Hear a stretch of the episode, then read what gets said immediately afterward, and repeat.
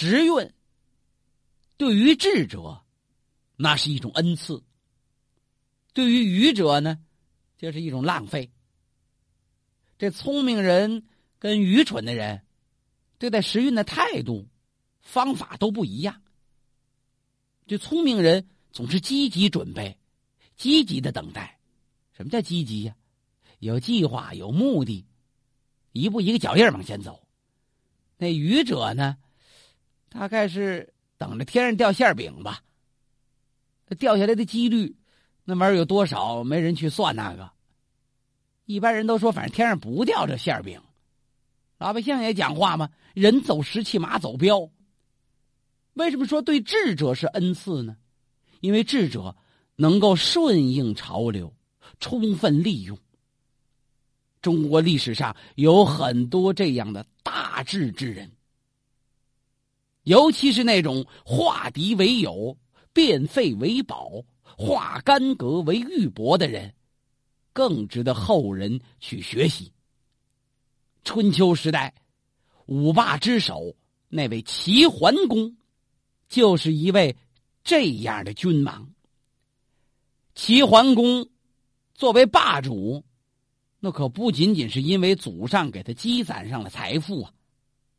相反，除了他是齐国国君的儿子之外，几乎再没有任何政治资本了。那你说，你是国君的儿子，你就继位呀？不光他一个，好些儿子呢。他这一代的兄弟特别多。封建宗法制不是分嫡庶两支吗？嫡亲、庶亲。这是两个派系，什么叫嫡亲呢？就是正室夫人，所谓正妻所生，这是嫡子。要是小妾们生的呢，那就叫庶子，嫡出庶出。封建宗法制有这么一个规定，叫传长子，尤其要传嫡长子。你儿子再多，也得先选那正妻生的。也得选那年纪最大的。那么齐桓公叫小白呀，他在他这一番兄弟里边，既不是嫡出，也不是老大。他怎么继的位呢？这话说来长了。历史的命运给他了一次机遇，而这个机遇也是他争取来的。他的父亲死了之后，继位的。就是那位齐襄公，那是他的大哥。这齐襄公，呃，人是一表人才。为什么父亲把位置传给他呢？最主要的是他天资聪慧，英俊潇洒。不是常说人不可貌相吗？偏偏就有以貌相取人的人呢。再加上这位齐襄公在做世子的时候。就显得比别人机灵万分，哎，勇武有力。你说吧，骑马射箭、驾车征战，还是在家里舞文弄墨，反正都会。他继位了，继位了，你得珍惜呀。这齐襄公刚愎自用，是荒淫无道。继位之前，他就特别的离不开这女色。怎么特别离不开呀？君子好色，取之有道啊；君子好财，也得取之有道。他不是，全不论。什么叫妹妹呀？怎么叫庶母啊？他都看着不错。妹妹啊，同父异母的妹妹叫文姜。好些妹妹呢，就这位长得最漂亮。俩人是一个爹的。那关系可不远呢，顾不了那些了。这齐襄公在做世子的时候，就跟他这妹妹私通有染。后来呢，他父亲有点耳闻，能说一点不知道吗？风吹草动的，盯着点吧。你看看他们俩怎么回事啊？干脆女大不能留啊！他父亲就把他这妹妹文姜给嫁出去了。嫁到了鲁国。这文姜啊，命还真不错。嫁到鲁国之后没多久，成为国君夫人了。她的丈夫就是鲁桓公。这鲁桓公稀里糊涂的，他也不知道自己宠爱的这个美人，曾经在家乡里跟他的哥哥有染呢。而文姜呢，还真就没忘了齐襄公。有时候托人还捎捎信，问问怎么样。齐襄公现在已经当了国君，美女如云呢。大概是因为打小的恋情吧，一直也没忘了文姜妹妹。这文姜没事就撺掇自己这国君，告诉那鲁桓公：“我打回娘家看看，齐鲁两国是近邻，干脆你跟我一块回国吧，跟我的哥哥见见面，咱们得世代交好啊。”好。这鲁桓公别提多窝囊了，用我们现在话说呀，他怕婆。老百姓讲话怕媳妇儿，怕婆，就说他这路人呢。鲁桓公怕这文姜，主要是怕他的美色；二一个也怕他的后台，政治靠山。像这种婚姻，政治意味很浓。齐鲁唇齿相依。又都是西周建国时候分封的两个大诸侯国，齐国的祖先就是那太公姜子牙呀，鲁国的祖先呢，就是那周公旦呢。您瞧瞧这两位祖先，地下要是有知的话，得多寒心呢。这后世子孙怎么出现这么一批不孝之辈呀？一个乱伦，一个戴着绿帽子，自个儿还不知道呢。鲁桓公跟着文姜就见齐襄公来了，那这招待上当然没问题了，招待一国之君，相当热烈。酒席宴由得中午一直开到晚上，一直到把鲁桓公给灌醉了。赶鲁桓公睡到半夜一醒来，我那夫人呢？他说：“夫人，夫人跟他哥哥聊家常呢。”啊？鲁桓公揉着眼睛，往窗外边瞅瞅，什么点儿了？这天还没亮呢。大伙一听，这都糊涂话，怎么天没亮？这竟大半夜呢？国君聊到这会儿还没回来。鲁桓公再怕媳妇，再想依靠齐国的势力，他也不是傻子呀。心想这里边有毛病。那夫人在哪儿聊呢？好几个手下人也说不上来。刚才打这个宫殿门进去，又又打那个门又出来，又又怎么一绕过？好嘛，这鲁桓公跟疯了一样，是连打带骂。手下人把实话说出来了，就那屋呢，鲁桓公就在门口这站着，没进去吗？没这胆子，他也怕进去之后真要是堵着了。这将来齐襄公跟他一急怎么办呢？再说家丑不外扬，自己这脸往哪儿放啊？就这么他在这盯着。那位说齐襄公跟他妹妹干嘛呢？叙叙旧，何止是叙旧啊？重温冤梦啊！嘿，哥俩多少年不见了，折腾到大半夜。文江一看，差不离了，哥哥，我该回去了。呃，再等等吧，还等等，再等等，金鸡报晓，天就亮了，好嘛，点儿掐的还挺好。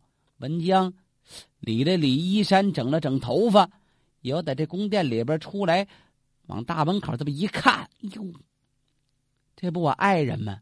还爱人呢？啊，国君，你怎么在这儿？哼！鲁桓公哼了一声：“你干什么去了？”啊，国君。我与我的兄长，呃，喝酒喝至半夜，然后又与自家姐妹在一起，呃聊了聊童年往事。小时候我们在一起可好呢，没问你们小时候。鲁桓公心想：你们现在关系也不远哦。怎么说呀？齐襄公听到有人报信说鲁桓公在外边呢，吓得这位齐国国君从小门跑出去了。鲁桓公暗气暗憋，转天来就要告辞。齐襄公一看，再多住几天吧。又是妹夫，又是另一个国家的最高领导人，我还得招待你，领你在齐国转转不转了。鲁桓公说走就走啊，那就再开一桌酒宴。昨儿接风，今儿送行，中午咱们吃，好吗？鲁桓公说什么也不吃晚饭，他怕晚上姐儿几个再聚一块瞎聊。吃完了送别饭，鲁桓公走，也是心里别扭吧。这鲁桓公又喝多了，像这没酒量少喝呀，他跟酒量没关系。人逢喜事精神爽，越喝越高兴。闷在愁肠，盹睡多呀。这会儿再喝点酒，那就火浇油了，越喝越发愁，越喝越想睡。鲁桓公喝大发了，走吧，可得走得了啊。好几个人架都架不住啊。这鲁桓公个虽然没有齐襄公高，人可挺胖。几个人抬的死沉死沉，这怎么行啊？得了吧！齐襄公吩咐把大力士彭生给我找来。是，不大会儿的功夫，就听噔噔噔，打地基呢吗？不是，走来一人，好这动静把鲁国随驾的这些位大臣的下人呢，都看傻了。这是人吗？就见走来的这位大力士彭生，身高一丈还多呢，五大三粗，那真叫虎背熊腰。你看这虎背狼腰那好看，要虎背熊腰就瘆得慌了。面皮黑，黑中透亮，两个大灵瞪眼睛，大大鼻梁，这说起话来就跟那人在酒缸里边说话一样。瓮声瓮气，参见国君。彭生啊，我的妹丈今日饮酒过多，也是即将离别，我们有很多话还没有说尽，所以愁上添愁。我打算命你将他抱到车帐之上，随行护驾。你能做到吗？敢不遵命？彭生答应一声，冲着齐襄公点了一下头。别人没太注意，齐襄公早就嘱咐好了，嘱什么了？就让这彭生把这鲁桓公杀了。可是大伙都看得明白，你抱着国君，你不能带武器呀。好嘛，右边挂着刀，后边背着矛，那那那叫行刺怎么办呢？彭生一身便装，赤手空拳，把鲁桓公就抱到那车辇上了。就这么一抱的功夫鲁桓公就醒过来了。嗯，他这么一睁眼，彭生那一把大手，就要把他嘴捂上了。捂到嘴上之后，鲁桓公什么也看不见了。怎么捂嘴什么也看不见？好像彭生这手跟仆人一样，他目的是想捂嘴捎带脚，连脑瓜顶都给盖上了，什么也看不着了。嗯，想叫叫不出来，前面吩咐开车吧，啪，咕噜咕噜咕噜咕，大车就走了。走到半道上，彭生一看，差不离了，抬手这么一瞧，再瞅瞅这鲁桓公吧，都在那倒气儿了。闷得够劲呐，俩眼珠翻白，有上气儿没下气儿。彭生一看，我还等什么呀？就趁这会儿，一会儿我再打他，他就醒过来，能叫出声。这会儿他连喊的力气都没了，两膀由打鲁桓公肋下，可就递过来了，手在他前边这么一攥，往怀中这么一勒，哎！咔，一声啊！他把这鲁桓公肋叉子给勒断了。您想，这两边这肋骨就是保护内脏的。您说他这胳膊形成这箍得多大劲儿吧？好嘛，这紧子这么一箍，把肋骨给箍折了。鲁桓公哇这么一张嘴，噗，一口血就喷出来了。那还不死吗？只等他咽了气，彭生这才跳下车来，大大方方回来了。鲁国人没拦着吗？你看看，特使啊，送到半道，人家该走，你也不能拦着呀。谁也没注意他们国君怎么样。这彭生感情在那专车里边，已经把身上收拾的紧身利索，手上的血迹都擦干净，就跟没事儿一样。砸着夯就回来了。赶到鲁国人发现的时候，鲁桓公都快凉了。这怎么回事啊？谁也不知道怎么回事有人就知道跟那彭生有关系。回到了国都，鲁国那大臣们能干吗？我们国君死的不明不白呀。首先发公示，发公示啊！现在话讲行政手段，问一问。如果没有答复，咱们倾全国的兵马，跟这齐国拼了。结果人齐襄公给了一个满意的答复，什么答复啊？我调查了，刺杀鲁桓公的正是那位莽汉野人大力士彭生，就是他干的，把他杀了吧。这彭生能被杀了吗？那得骗呐。那真有七八个大小伙子到不了他的跟前呢。齐襄公假说请他吃饭，要犒赏犒赏他，回来大大方方往那一坐，再想站起来，他坨大，那动作就慢。两旁武士赶得近前呢，拿铁锁抖铁链的，稀楞哗楞。大夫说：“怎么不用绳子呀？那绳子能结实吗？”好，这位两膀一正。再全给蹬断喽，用铁链子把他给他拴好了。彭生纳闷怎么回事啊？国君不杀你，我跟鲁国上下没法交代啊！呸！彭生急了，好你个昏君，是你让我这刚说一半，赶快把他给我推出去！噗，一刀。彭生那么大个儿，那好杀吗？嗨，您别忘了，他个儿再大，他脖子不能比一般人粗太多呀！咔，一刀把脑袋剁下来，然后把这脑袋就派人给送到鲁国来了。鲁国一看，人家已经把仇人杀了，这里边一定有毛病，有毛病打呀！真打不过齐国呀，国力比人家弱小，按期按憋吧。那鲁桓公那夫人文姜呢？文姜都没好意思回鲁国的都城，就在鲁国边界，鲁跟齐国有一条河作为边界，他就在鲁国边界的河边上找那么房子住那儿的。儿子拿他也没辙，怎么也是亲妈呀，所以国君对他心里边虽有看法，也不好说什么。而文姜也更为了方便于跟他哥哥幽会。过河那就到娘家。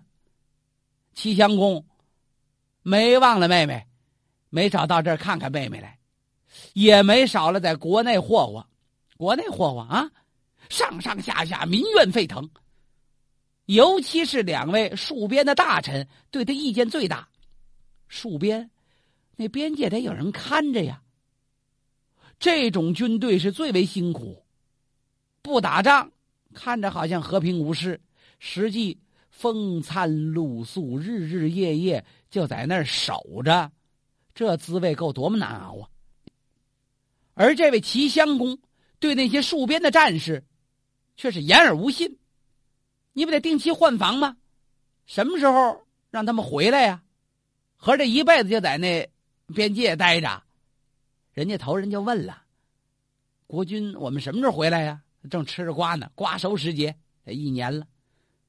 转过年瓜熟了，人家还送俩特产，也是当地的瓜类啊。您看看，这是我们边疆产的瓜，您尝尝，怎么样？想起来呗？讲什么呀？国君，我们该换了，不能老让我们戍边啊！呸！你们什么时候走？得听寡人的，滚两回去！一而再，再而三，这些戍边的战士就造了反了。趁着齐襄公打猎的时候，他们要暗杀齐襄公。就这么时候，蹦出一大狗熊来。齐襄公也不这俩眼怎么着，花了是昨儿没睡好。他看这狗熊像那彭生，好嘛，合着彭生附体呀。民间传说，齐襄公从大车上掉下来，被这兵追的，撒丫子跑回宫殿。结果这帮当兵的就追到王宫里边，把齐襄公给杀了。齐襄公那么一死，谁继位呀？孩子小。他那些庶出的兄弟们还有很多呢，有两位流亡公子，一个在鲁国，子纠；一个在莒国，叫小白。莒国跟鲁国都是齐的近邻。要从这些距离上讲，莒国更近。现在是这样，流亡在外的公子，谁先到达自己的故国，谁就先继位，反正都是庶出啊。所以，举国的那位江小白就沾了光了。小白的老师叫鲍叔牙呀，鲍叔牙催促车驾赶快走，抢先一步。这刚走到半道上，就听到前边马挂銮铃啊，战车声压着的地皮一劲儿往起起灰尘，大地都在颤动，也不知来多少人，咕咕咕咕咕咕咕咕咕，稀啦啦啦啦，战马嘶鸣，怎么回事？吁！带着司将，命武士赶快把公子给我保护了。公子就是那小白呀，武士举国派来的，往旁边这么一站，哎，二三十位吧。举国怎么派这么点人呢？举国跟齐鲁可没法比，那是小国中的小国，没有实力。这万一是刺客怎么办呢？鲍叔牙定睛一看，哟。是他呀，谁来了？自己的好朋友管仲。管仲从鲁国来，他辅保的是另一位公子，叫那子纠。管仲怎么来了呢？管仲跟鲁国的国君，还有跟他自己那公子都打过招呼了，不能让江小白占了先，他本身道就近。这样，咱们兵分两路。国君，您保护我家公子急速，派人登城上路，我单领一支人马去劫持江小白。他怎么劫呀？管仲早有打算，带着三四十辆战车呢。管仲卑躬跨剑都准备好了，鲍叔牙就挡在江小白的前面。管仲，咱们既然是好朋友。各为其主，我知道你怎么想的。管仲脸红了，他真是行刺来的。呃，我绝无他意，只是嘱咐你家公子小白，我家公子纠是为兄长，应该他继位。鲍叔牙看了看他，咱俩说了不算，你走吧。好，管仲命人调转车仗，假意要走，就在后边。放松警惕的时候，他回手一剑，啊，噗！正中公子小白的前心。